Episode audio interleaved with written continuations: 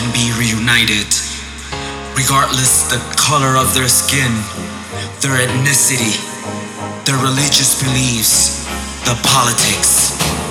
I dream of the day this horrible pandemic will come to an end. The day they'll find a cure, a vaccine to this horrible monster named COVID 19 dream of the day we can all go rushing back into the streets and celebrate our lives in memory of all the ones we've lost.